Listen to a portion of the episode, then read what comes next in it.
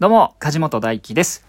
演劇集団キャラメルボックスという劇団で舞台俳優をやったり、声優の仕事をやったり、映像の仕事をやったり、自分で演劇のワークショップなんかも開催してます。今日もよろしくお願いします。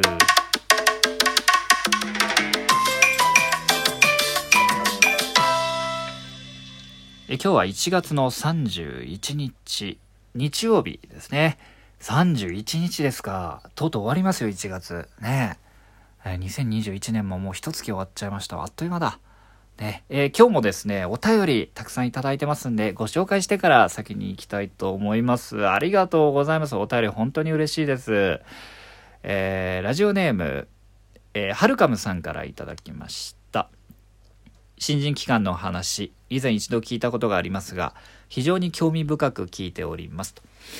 役者は出演舞台がないと失業するわけですが仕事がもらえるようになるのはやはりオーディションに受かったりご縁をつないでいくということが大事なのでしょうかと。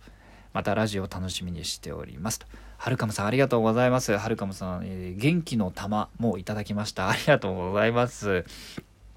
えそうですね。出演舞台がないと失業する。これあのね今も変わらずなんですけどちょっと心がけてることがあってあのーやっぱり、えっと、先々ね今となっては先々のお仕事が決まっていたりしてありがたい状況なんですけどやっぱり一つ一つ終わった瞬間にですね失業してるんだぞっていうのを肝に銘じるようにしてます。あの一個一個の仕事で僕らはえ会社員ではないので、え一個一個の仕事が終わるたびに失業を繰り返すっていうえ仕事だなと思ってますそしてまた新たな仕事に、え新たな気持ちで取り組むっていうね、えー一つ一つを大事にするっていう意味で、えー一つ一回一回失業してるんだなっていうふうに僕は思うようにしてるんですけれども、えーこの今ね連載中のその当時の僕がですねそういうふうに思ってたかどうかは怪しいですね。あオーディションを受けたりご縁をつないでいくまああのこれから先ね、えーこの連載でゆっくりお話ししていけたらと思います。えーまだまだいただいてます。ラジオネーム冬木さん。ものすごい気になるところで終わりましたね。続きもドキドキしながらお待ちしてますと。ありがとうございます。コーヒーの微糖とともにいただきました。ありがとうございます。えーラジオネームちさとさん。毎回楽しく拝聴させていただいてます。めいっ子ちゃんのお話、感動しました。そこでやめていたら今の俳優梶本大輝はいなかったのですから小さくても感情を読み取れるんですねとねえ本当ですよねうんやめてたかもしれないですねあのままだったらもしかしたらね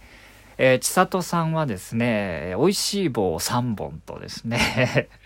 なんだこれ、えーと、楽しい竹をいただきました。出ましたよ、楽しい竹。ダジャレですね。はい。このラジオトークではですね、このようにえ質問、感想、相談、何でもお便りで募集しております。メッセージを送るという項目から、えーお便りを送れますんで、えーどしどし、えー何でもいいので送ってみてください。あとは、えギフト機能もあります。ギフト、ギフトを送るという項目があると思うんですけど、このようにね、楽しい竹だったり、元気の玉だったりね、コーヒーの微糖だったり、なんかいろんな、他にもいろいろ面白いものがいっぱいありますんで、あの、無理に送らなくてもいいですから、そのギフトを送るっていうのをポチってやってね、えー眺めてみてみても楽しい、眺めてみてみてみ、ん？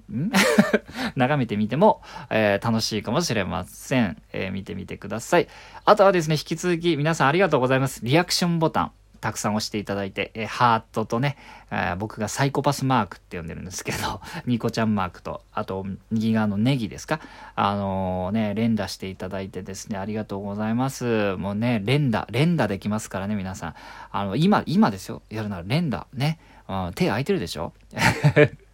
まあ、あの、作業しながらね、BGM 代わりに聞いてくださってる方もいると思うんで、無理しなくていいですが、後から押してください、その人たちは。あの、押していただけたら嬉しいです。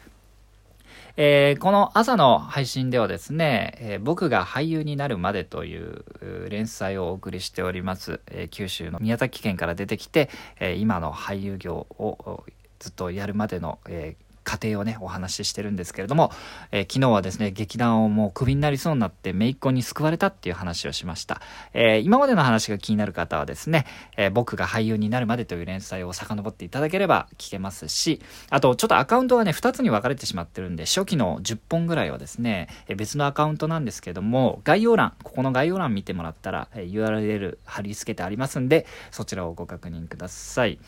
それでですね、まあ、劇団での出演機会がなくなったわけですね。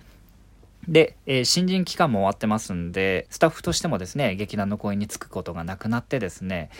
まあどうしよう、もうこの先どうしたらいいかしらと思うわけですけど、まだまだ始めて3、4年、演劇関係にもそんなにこういうありませんし、あと、まあ、劇団からいらないって言われるぐらいですから、まあ、それは必要としてくれる、えー、先っていうのはなかなか見つからないわけですね。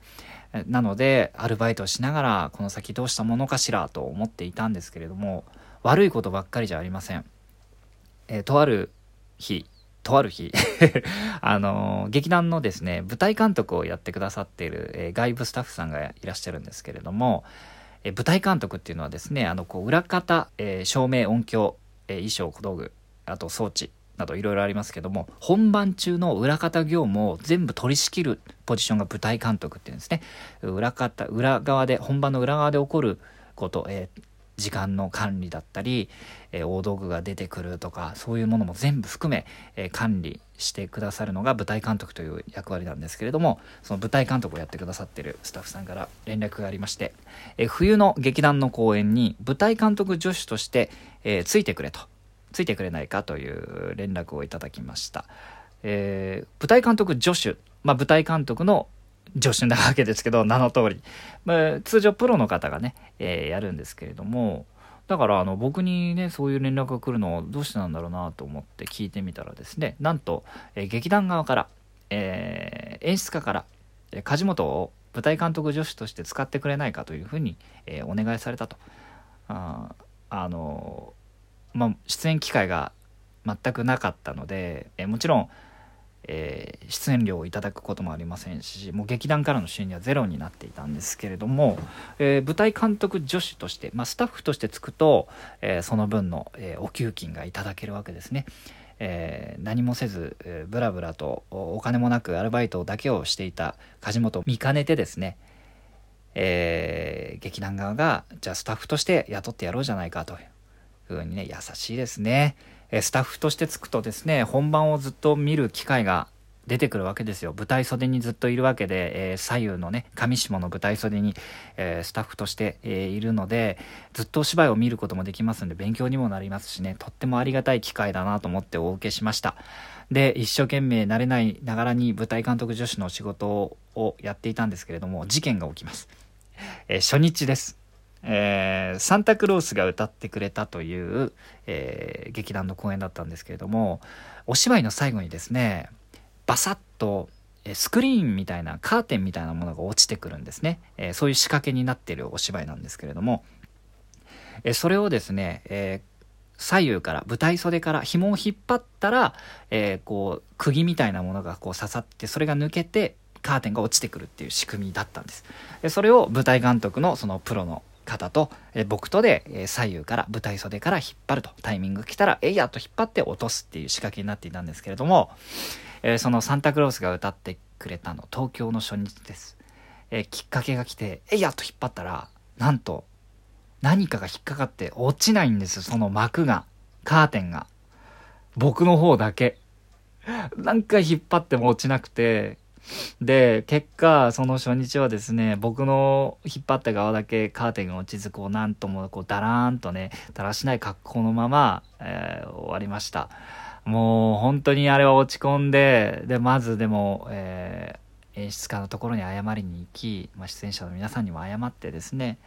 えー、で、あの、終演後ですね、その、仕掛け、そのカーテンの仕掛けをプロの方とチェックしたらですね、その時に引っ張ったら落ちるんですよ、これがまた。なんでってあんなに一生懸命引っ張ったのにってもうあの、泣きそうですよね、こんなのね。うん。で、もう本当にすごく落ち込んでですね、明日からはあのもう二度と同じミスをしないようにと思いながら、もう落ち込んで、なんでこんなこともできないんだろう。なんか役者としても全然必要とされず、せっかくいただいた機会なのに、満足に仕事もできないのかってすごい落ち込みながら、えー、当時自転車で、えー、通ってたんですけど帰り道ね、えー、こうどんよりしながら帰ってたんですけれどもそしたらあの留守番電話が入ってますっていうメールが届きまして留守番電話を確認したんですね、えそしたらですねあの姪っ子から電話でした。めいっ子、まあ、正確には僕のお姉さんの電話番号だったんですけど、えその日のお昼にですね、ちょっと、あの、地震があったんですね、軽い地震が。で、えお姉さんのところに地震大丈夫かなと思って電話したんですよ。そしたらその時誰も出ずですね、えそのままになっていたんですけれども、どうやらそれに対するお返事らしくですね、留守番電話聞いてみるとですね、え姪っ子の声で、え大君って、あ、僕あの、大君って言われてるんですけど、恥ずかしいですね。大君、地震大丈夫だったよ。あ、よかったよかったと思って。その後です。お仕事頑張ってねって元気な声で入ってたんですね。えー、それを聞いて僕あの、大号泣です。またまた姪っ子に流されるっていうね。あの、大号泣しまして、そうだ、この子がちゃんと大きくなってお芝居をね一人前に見られるようになるまで俺は頑張るんだと思ってですねまたまたその留守電に、えー、姪っ子に救われたっていうね、えー、事件でした。あのこの次はまた明日以降お話ししていきたいと思います、えー、今日もね最後まで聞いてくださってありがとうございました。皆さん今日も素敵な一日をお過ごしください。それではまた。